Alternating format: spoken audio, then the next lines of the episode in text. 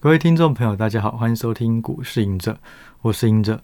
今天的录音时间呢是二零二三年的五月四日。那今天呢很特别，今天是呃我在录 Podcast 第一次尝试用侧录的方式，把我整个录 Podcast 的过程都呃录下来。那呃如果大家想要听 Podcast，然后也看一些。我录的实况的话呢，那可以到 YouTube 上面，然后一样就是股市隐者的这个频道里面就会有。对，那为什么会做这件事？其实，在开播以来，就有一些人，就那时候 YouTube 的听众啊，他就希望说，哎，我能不能，呃，像是这种一其他的 Podcaster 一样，有一些就会有侧录的状况，那他们就可以听的时候会看到一些影像，真人在动，会觉得比较有临场感，比较专心。对，那我觉得这件事情 OK，讲说也蛮好玩的，所以就尝试看看。所以今天是第一次，那可能我今天也会需要一些呃时间习惯一下哦，可能看画面或看看手机去思考要讲什么。那我们就开始吧。今天呢，我们要讲的主题呢，就是很多人在敲碗，甚至在 Podcast 上面也有人留言，就是说可不可以讨论一下什么是可转债？好，那可转债呢？跟公司债跟特别股是什么？我们就在这集聊。我先讲一下哦，就是说可转债、可转换的公司债、可转换公司债，那它就是一种公司债，所以它本质就是债。可是呢，它可以转换。那什么是转换？就是说我明明买的是一个债，可是我可以把这个债转成股票。那它一定有一个条件，要不然它就不是债券了。所以就是说，可转债它本身会跟债券一样，它会有一定的利息收入啊。那这个利息收入是一部分，另外一部分呢，它有一个功能，它是可以执行换成股票。那什么时候会换成股票？也就是说，我们买债券，它通常就是固定收益哦，四趴三趴的利息，那就是永远到到期日之前，每年都是四趴或是三趴之类的。可转债呢，它可以转成股票，所以如果股票大涨，你会发现说，我可以呃一百块以上去转换成股票，然后股票现价股价从八十块涨到一百八，那我就可以用执行我的权利，吼一百块的价格去转换成股票，我就赚了八十块，那就比固定收益还要高。所以可转债它本质会有一点点像选择权，哦，它有一个保留一个权利。让你以特定的价格去从债券转换成股票，可是如果债券它的呃转换价是一百块，可是都没有到一百块，那怎么办？没关系，我就是当债券一样，我就去领固定收益哦。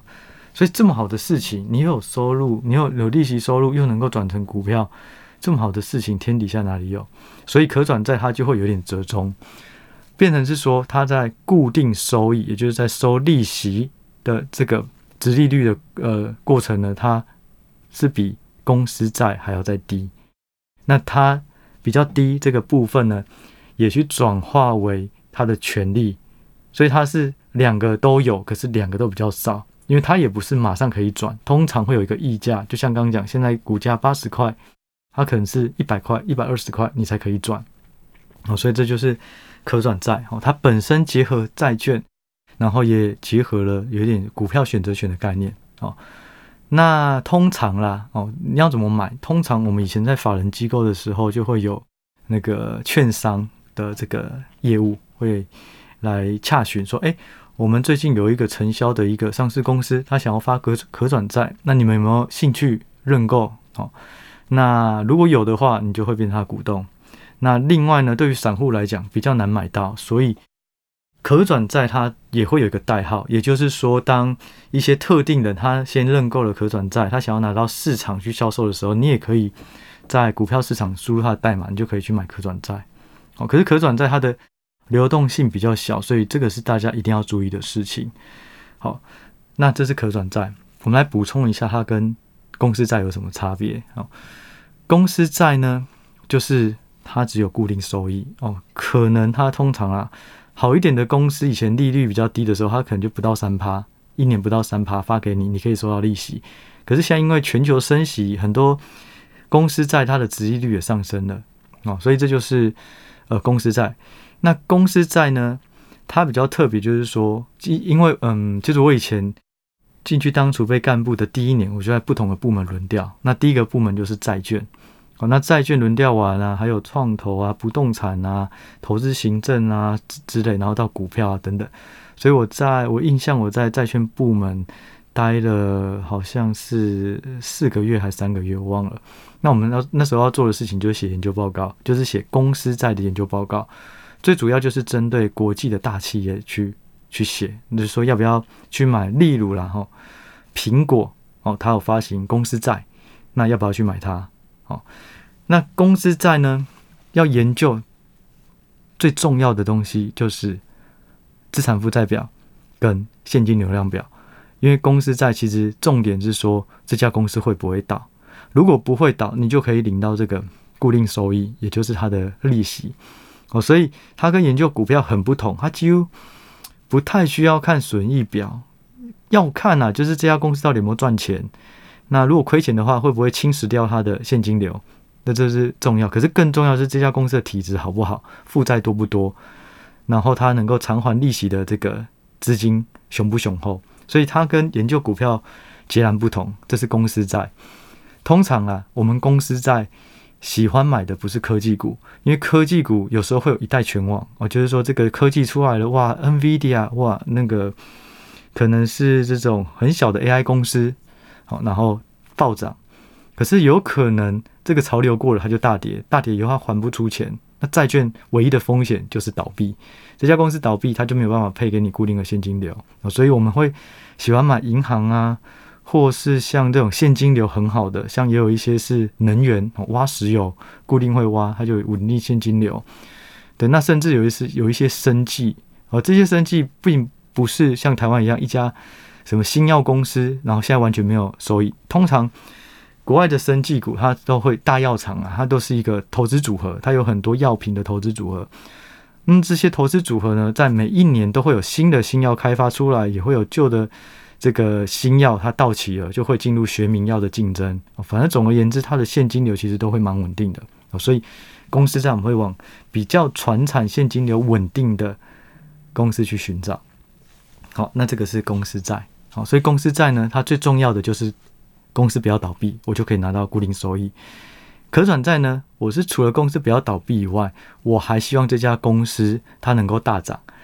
那大涨我就可以换成股票了，去赚到中间的超额利润啊！如果没有大涨没关系，我是找保本，我有基本的很一些很少的利息。我印象可转债的利息可能都不到一趴，我要看不同的公司。可是其实发给你可转债，它是要让你赚选择权的部分。那债券呢，就是保值而已啦，哦，不要期待太多之类的。好，这是可转债、公司债。那再一个，我就是本来只想写这两个啦。可是后来其实有一个东西跟他们两个很像，那就是特别股。通常啊，特特别股是什么？也就是它不是普通股。特别股通常它是一种固定收益居多，它很像债券，可能给你个四趴哦，这种特别股每年配四趴的股利收入。那它呢，不会跟着股票哦，普通股上涨，它就会跟着上涨，不会。特别股它领的是固定收益。那它本身呢，也不会受到股票股价的变化，比较少受到。那它最大的风险跟债券一样，就是怕公司倒。公司倒闭的话呢，它特别股也拿不到钱。特别股我们通常会以前有，就是在这种呃学校都学过，如果一家公司倒了，它第一个偿还的对象就是债权人。所以如果你是买债券的，你可以第一个拿到钱。第二个就是特别股哦，特别股的顺位第二，再就是普通股哦。所以特别股就介于两者之间，那它的方它的它的性质会比较像债券，是固定收益。好，那再就是说特别股跟公司债不一样，公司债比较少有成交，比较少交易。特别股其实你在股票代号也都可以找到特定公司的特别股，它也可以有交易，那流动性就会稍微再比债券好一点。好，这就是这三者的差异。好。我们现在讲完，就是说这三个差异以后，我觉得还是要回到可转债啦。就是说，可转债对于观察股价或股市或是一间公司有什么影响啊？就是说，为什么一家公司要发可转债？其实就是因为可转债他不用还钱。如果股价涨上去，你想那些债权人啊，哇，刚讲的例子，我一百块就可以转换成股票，结果现在股价一百八，我转我就赚八十块，所以我就会转，我就不会变成他的债权人，所以全部都转了以后，公司就没有债权人，这些人都变股东了，因为都有股票。那什么意思？就是说公司他就不用还款了。本来我是要还款给你，结果你现在都变成我股东了，那我就不用还款给你。好，所以可转债某个程度，就是如果股票大涨，你就可以以没有利息成本的状态下筹资到一笔钱。哦，这是可转债，所以它会膨胀股本，因为你可转债这个股票涨呃价格上来以后，它可转债就会转成股票，那你的股数就变多，所以会膨胀一些成本。但是对于公司的立场来讲，就是如果股价真的上涨，那大家一起赚，我也不用付这个利息成本。好，那所以呢，我们可以观察的东西，重点就是说，如果可转债它要到期了，哦，假设刚刚的例子，呃，八十块，呃，现在假设股价八十，结果呢，在几个月它就要到期了，那现在呢，它的转换价在一百，还有差二十块。有时候呢，公司不想还钱，或者体质较差的公司还不出钱的，他就去拉股票，所以有可能快到期的时候啊，可转债就会变成一个和可转债的那个价格，有可能就会变成一个类似呃目标价，因为公司会尽力把它拱到一百块以上，让你们去换，我就不用还钱。哦，这是比较投机的状况，可是事实上就是会有人去注意这件事情。可转债它的转换价格在哪？它有没有快到期了？那它是不是还差一点？哦，甚至八十到一百有点遥远。也许我们说九十五到一百，现在可能是九十五块。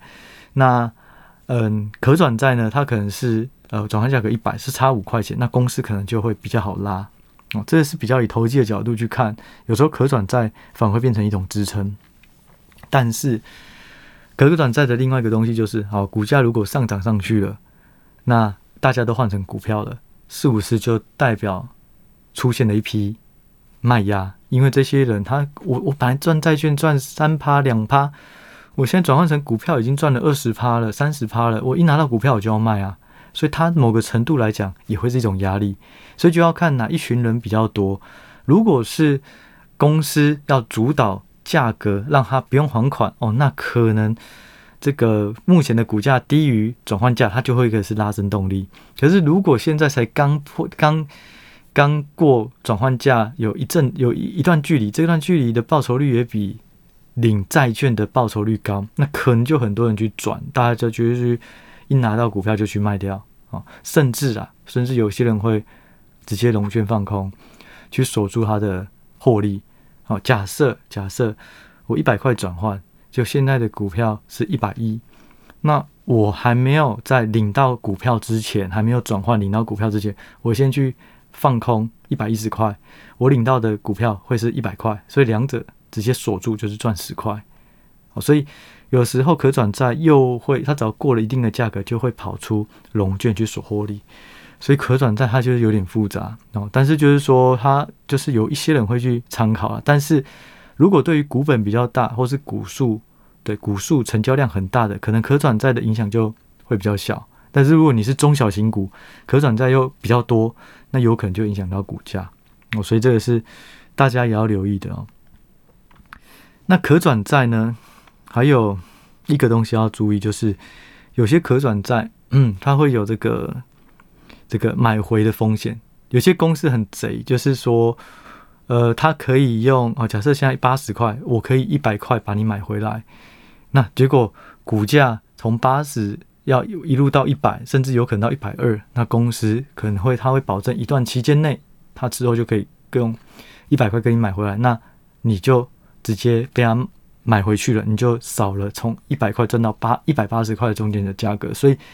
也要留意，有一些是会有付这个买回的权利啊。那公司提早还钱给你说啊，这个股票我不要给你，我把你收回来，我用呃债券这个票面一百块帮你买回来哦。这个也要注意。所以如果付买回的话，就会有一个买回的风险，你会赚不到上面的那个价格。可是通常它会有一些条件啊，不是说公司想买回就买回，通常会有一段期间之内的。好，好，那再来就是说，呃，可转债啊，它的。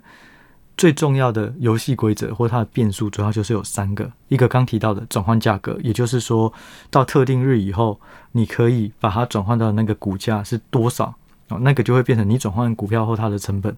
第二个就是转换比率哦，就是你的可转债的票面金额是多少，还有一个转换比率，那你去把它用这个可转债的面额去除上转换价格，你就可以知道你可以转到多少股数哦。那转换价值呢，基本上就是股价去乘上转换的这个比率，你就可以算出，诶，你转换以后会有多少多少钱哦？所以这个大家可以留意。那再来就是说，我觉得啦，就是比较进阶的，就是说，其实我们刚好提到嘛，可转债它就是公司债再加上一个股票选择权。那有些人或是有一些券商，他们又会把它做很复杂，他会把这个。可转债拆成两部分，一部分呢是债券，一部分呢是股票的选择权。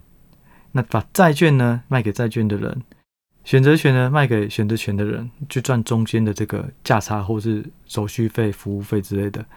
所以，所以就是可转债它本身，因为它具有两种特性，所以它有可能就会被拆出去。对，所以到底是谁持有？这个可转债，如果我是一个中小型的这个投资法人，我全部有的是可转债的选择权哦，就是说我是吃，我是去跟券商买到的是可以转换的价格，可能一百块那部分的选择权，那可能我就很积极的，只要一过去，我就会找机会要把它换掉。可是如果是一个比较大型，它只是做比较大型的投资机构，它只是做一个。这个投资组合的分配，那可能他就不急着说要转或怎么样，所以可转债它背后又牵涉很多不同的立场的投资机构，哦，或是很多他可能试出是已经试出到这个股市里面有不同人去买，那也都会有影响到这些。对这些这些风向啊，所以我自己老实说，我会去看可转债的价格，以及快要到期的时候，现价跟可转债价格差多少。那就像刚刚讲的，公司会不会在快要到期之前，嗯，可能他先确认公司的现金流，如果公司现金流又不多，那会不会在可转换这个可转债要到期前，他去拉？好，这可以注意。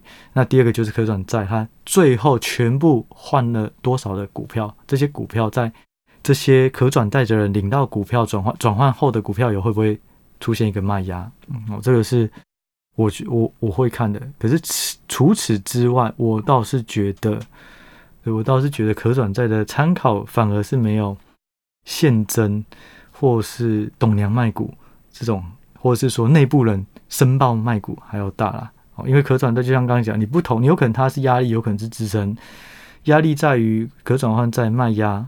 已经转换成股票的卖压，那支撑就在于还没到期的时候，公司不想还钱就去拉，所以到底是拉还是去卖，他就要看当时候的价格跟可转换价格在哪里。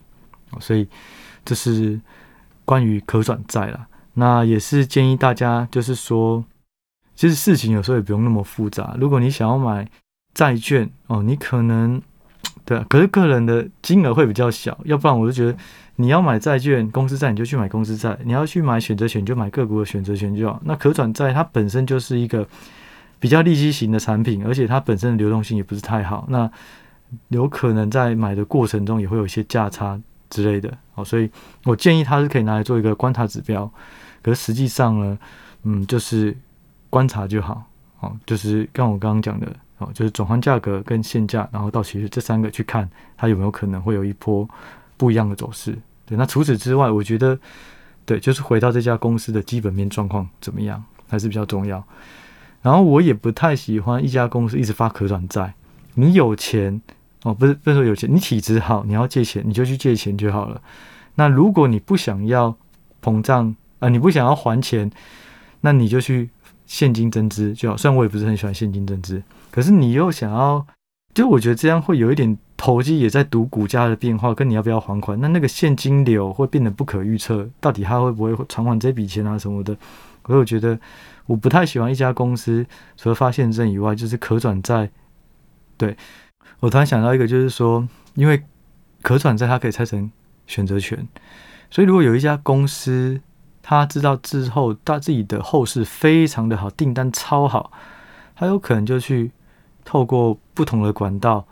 把可转债的选择权那部分全部吃下来，好，然后可转债就是可能现在八十块，可转换价格一百块，它知道会涨到三百块，我就直接把选择权的那部分全部买下来就好，然后跟券商说，你把那个固定收益，就是找其他人去想要稳健的投资人去去去认就好了。对，那这样的话，其实公司又可以自己去赚到钱啊，因为它透过高高高度的杠杆。哦，所以就是说，可转债它会有很多的空间，让有心人士可以做不同的东西。所以我觉得这样太复杂，一家公司应该就是专注于它的本业哦，它的未来。其实这样还是比较安心啊。所以这集呢，我们就先聊到这里哦，就是可转债、公司债，然后呃特别股。那公司债跟特别股呢，基本上就是只要这家公司不倒，你就会有固定收益。所以要看的是。资产负债表跟现金流量表、损益表反而还好，就是看这家公司的亏损与否。可是就可转债而言的话，它要赚的其实主要是股票转换的这个选择权的部分，所以它更重要的就是分析这档个股的盈盈利状况。那就回到损益表。好，好，那今天呢，我们这一集就大致上介绍到这里，我们就下一集再见。好，拜拜。